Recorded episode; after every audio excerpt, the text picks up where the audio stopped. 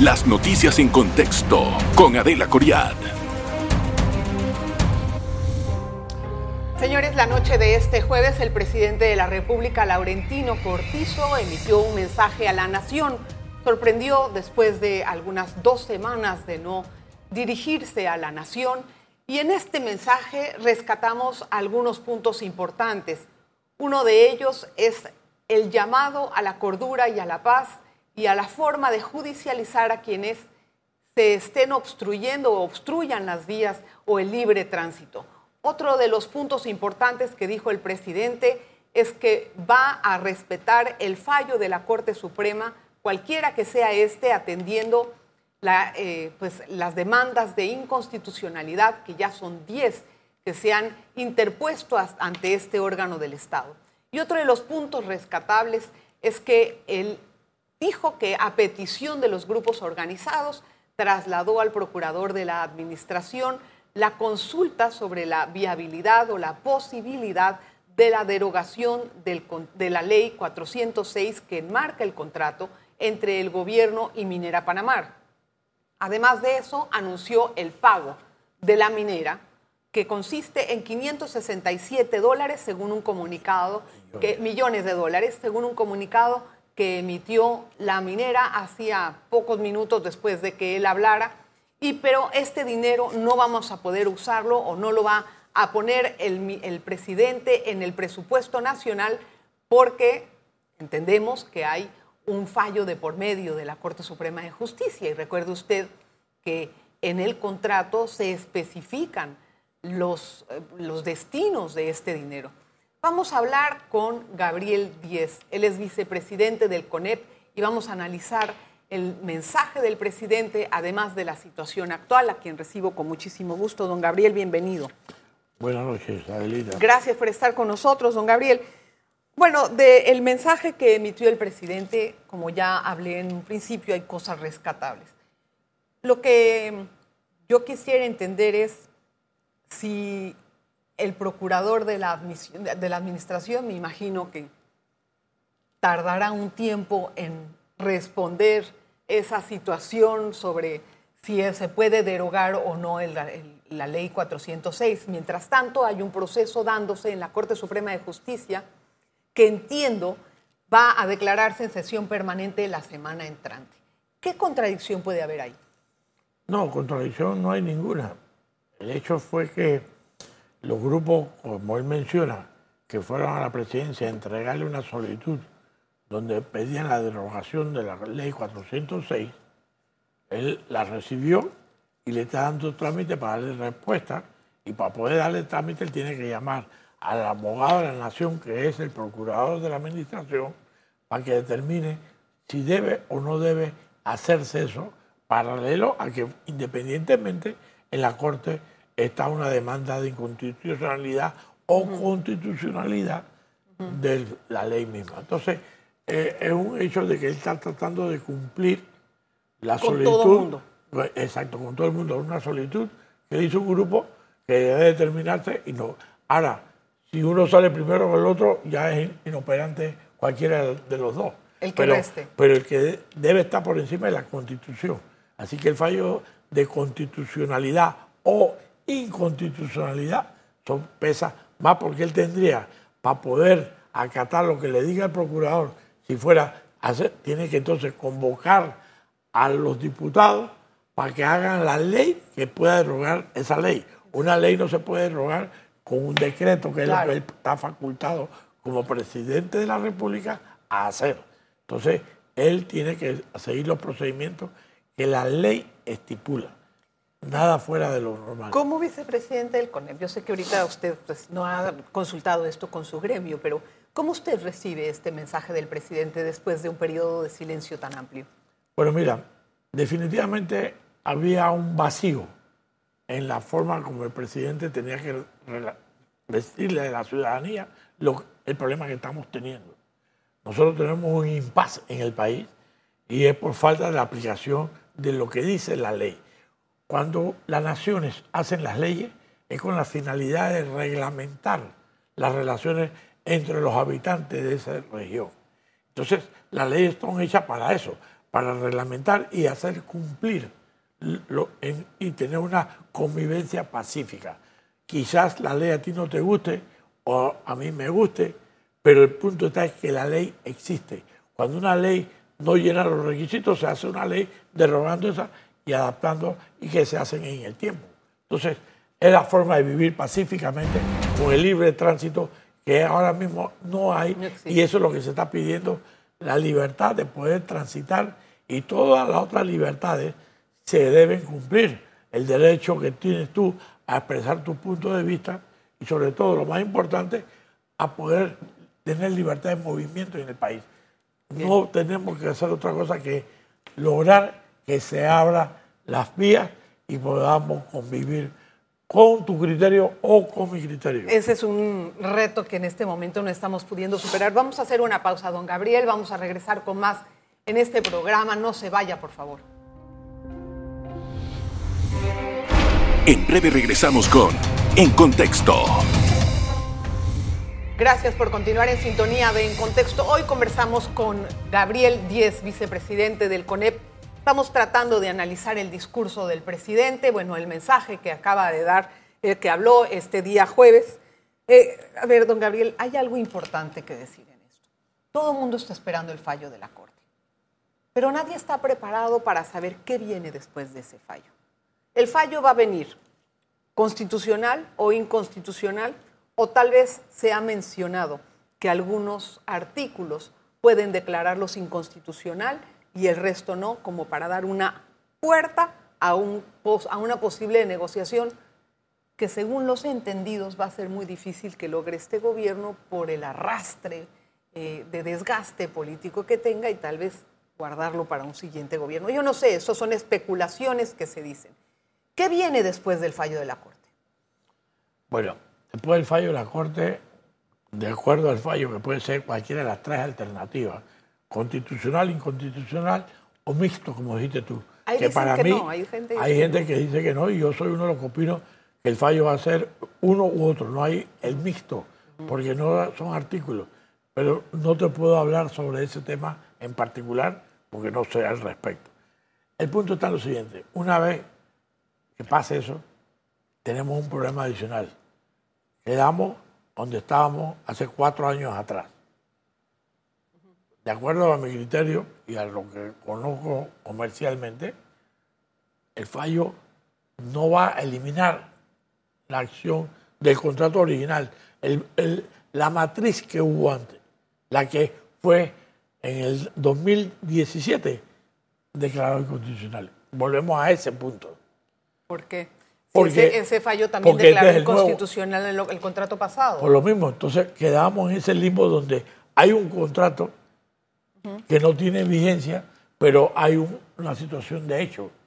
Pero si lo declaran inconstitucional no hay contrato. Este, este que tiene el 406, pero queda el viejo, el original es que, es que, ¿Pero por qué queda el original? Porque También ya fue este, declarado, este, este se renegoció. Bueno, se renegoció, pero había uno. Para tú renegociar tenías un contrato. Porque se declaró inconstitucional. Por eso tenías que renegociarlo. Entonces, eh, pero bueno, volvemos al punto. Hay uno original. el pecado original está. Lo cambiaste. Sí, claro. No me queda muy claro el concepto, porque si ya se declaró inconstitucional una vez, se renegocia y se vuelve a declarar inconstitucional la segunda vez, ¿qué queda? volvemos al punto. La génesis, ¿cuál fue? El contrato original. Se declaró inconstitucional. Ese contrato. Pero ese contrato viene de uno anterior que fue el que esta minera le compró al original, al pecado original, para usar el término. Ese contrato existe. Entonces, según usted, su criterio, ¿qué pasaría? Ah, entonces, por eso se está hablando de una, van a tener que renegociar o van a negociar la salida algo tienes que negociar. Y eso es la parte que hay que estar consciente de eso. Hay otra cosa importante, señor Gabriel. La institucionalidad en el país, a criterio de muchos, el debilitamiento de la institucionalidad es lo que ha arrastrado estos lodos. Y pongamos la situación en dos perspectivas. En el año 2017, cuando ese fallo salió, se había eh, dado una decisión de muchos años antes cuando se había metido la demanda de inconstitucionalidad. ¿Diez años si quiere? Ok. Para publicarlo después en Gaceta Oficial, Cuatro. se tardó otros cuatro años. Comparando el ejercicio de la misma institución, entendiendo que en esta ocasión hay un impas social, en dos meses van a sacar el mismo resultado, o sea, van a, van a hacer el mismo procedimiento. ¿Cómo se entiende esto en materia de institucionalidad? Bueno, mira, ese paso que se está haciendo ahora es rápido, pero tienen términos que se tienen que cumplir. Por eso estamos hablando, acaban de decir, para el 24, creo que dije. Sí, la semana entrante La tiene semana entrante tiene sesión permanente. Sesión permanente para comenzar a trabajar en el fallo final. No es que el fallo final va a salir el 24.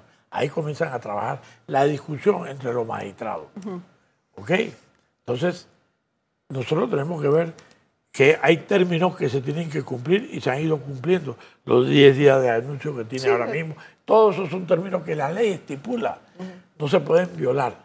¿Por qué? Porque si se hubiesen acelerado, entró la demanda y la fallaron el día No, vaya, siguiente. eso podemos decir ahora que vaya, la Corte está trabajando en lo que le dieron. Así es. Pero, pero tiene, más. pero tiene una luz que le está marcando, el país está prendido. Claro, el país Entonces, está muy apúrate, porque esta, esta llama hay que apagarla. Bien, entonces mire, mire bien, si, el, si la Corte saca un fallo constitucional, bueno, que muchos ven improbable, pero no el país no está preparado para eso. Voy a hacer una pausa. Sí, ya vi que abrió los ojos. Vamos a hacer una pausa y regresamos enseguida con la respuesta. No se vaya, por favor. En breve regresamos con En Contexto. Gracias por continuar en sintonía. Hoy estamos hablando con Gabriel Díez de El CONEP. Don Gabriel, lo dejé con los ojos abiertos. Nada más en breves palabras. No, o sea, no sabemos que eso va a pasar y la mayor parte de la población, es más, casi el 99% me atrevo a decir, considera que eso no ocurrirá. Si la Corte saca un fallo constitucional, nadie está programado para eso. ¿Estamos de acuerdo? Se enciende más el país. ¿Cómo vamos a hacer para poder retornar a la normalidad una vez que la Corte saque el fallo, digamos, hipotéticamente inconstitucional, si otros grupos están pidiendo la derogación de la ley 406? Bueno, mira, es una función del gobierno hacer cumplir la ley.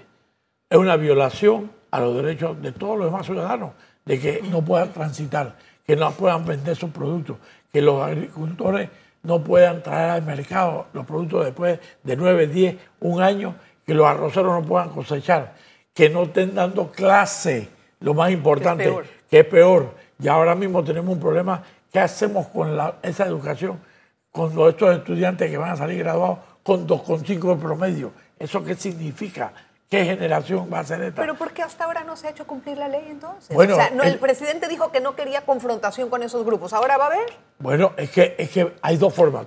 O tú entiendes conversando o tú entiendes como dice la ley, aplicándote la ley. Arresto, lo que haya que hacer tiene que cumplirse.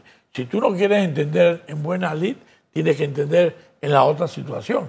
Tú no puedes de- de- declararte en rebeldía y no permitir que otras personas puedan circular. ¿Tú crees correcto que una persona que está en tratamiento de cáncer tenga que interrumpir su tratamiento de cáncer y no pueda asistir porque no lo dejan pasar un puente? Ahora, ¿cómo vamos a salir de esta crisis, señor Gabriel?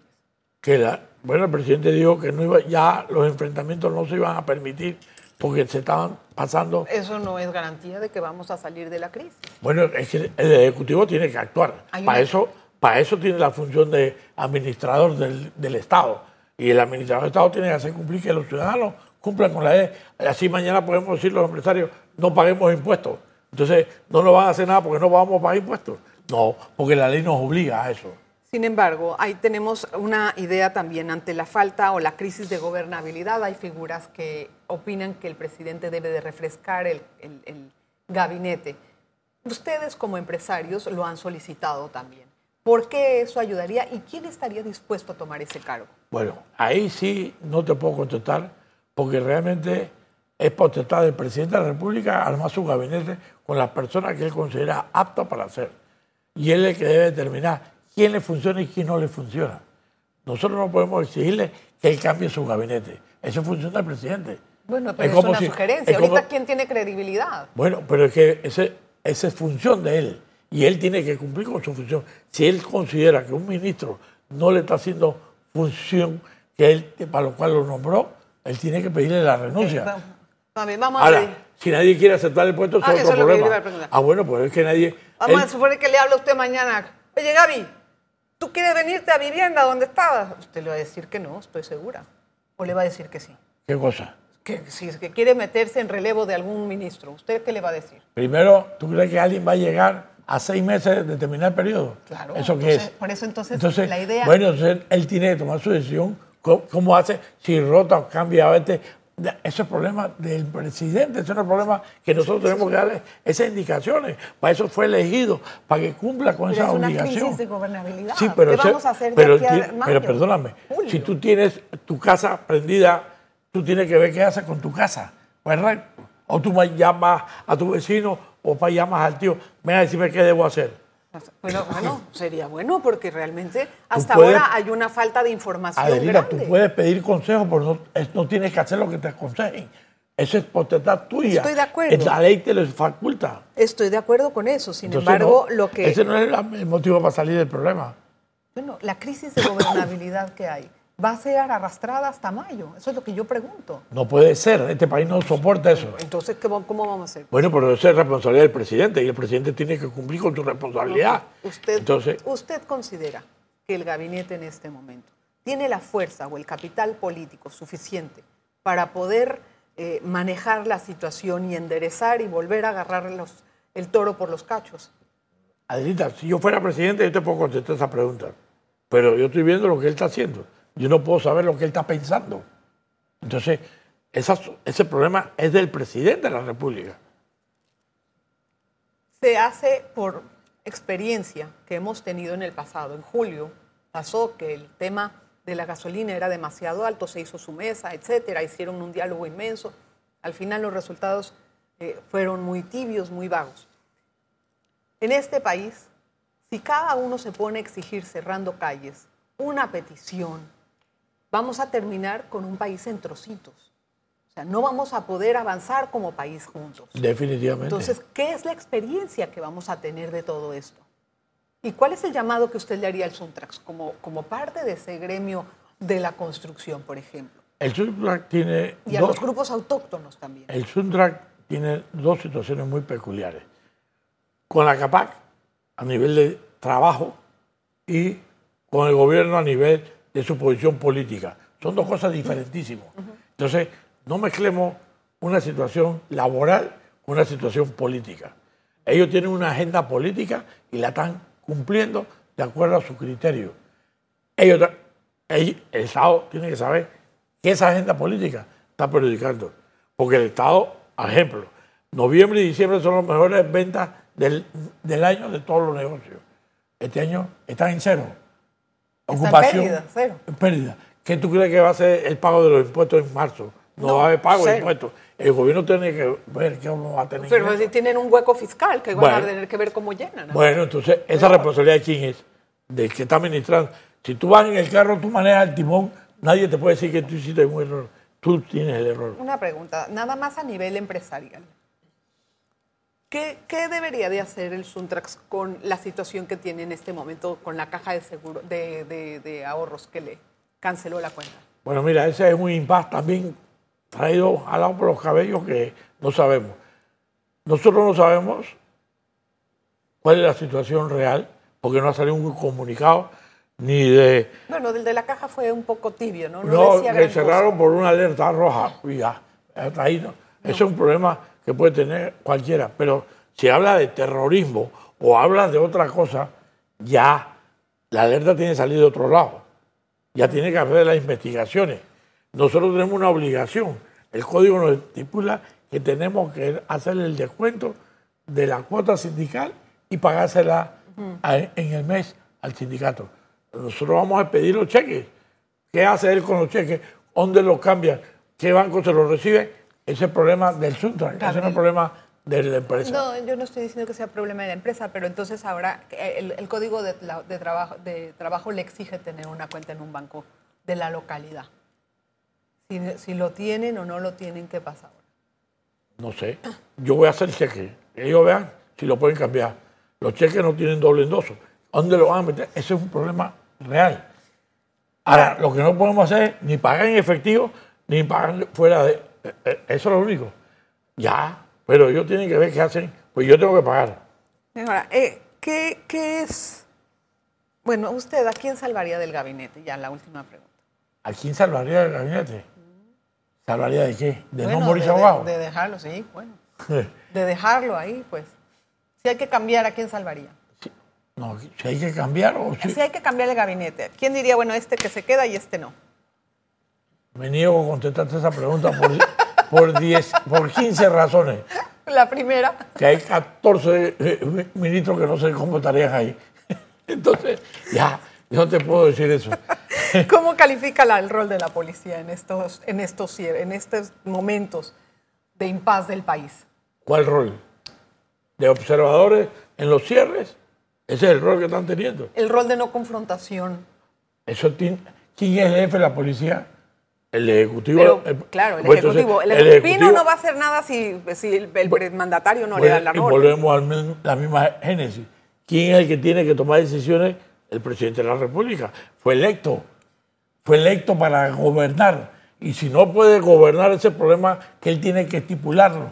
Si él hace tres años atrás, cuando de- declaró su enfermedad, Sí. que hubiese dicho, me retiro, y el vicepresidente se encarga de la presidencia, tendríamos que ver ahora al vicepresidente encargado de la presidencia. Ah. Pero él no lo hizo, él está ahí, entonces él tiene que responder como presidente de la República. Ya, tan sencillo como eso. Sí, pero se acercan días eh, también muy Es el, responsable va a ser él si no actúa. Y quiero ver cómo recibe el país el próximo gobierno. Difícil. Bueno, se yo me preocuparía más por los candidatos que están pensando qué país van a recibir. Porque la gobernabilidad va en relación directa al carácter del mandatario. Claro, Ya, entonces hay que saber elegir. hay que saber elegir. Gracias, don Gaby. Esperemos salir pronto de esta crisis por el bien del país y sin coartar la libertad de expresión y de manifestaciones, simplemente tratando de apostar por todos nosotros. Gracias por estar con nosotros. Gracias a usted por la sintonía. Gracias, Adelita. A la hora.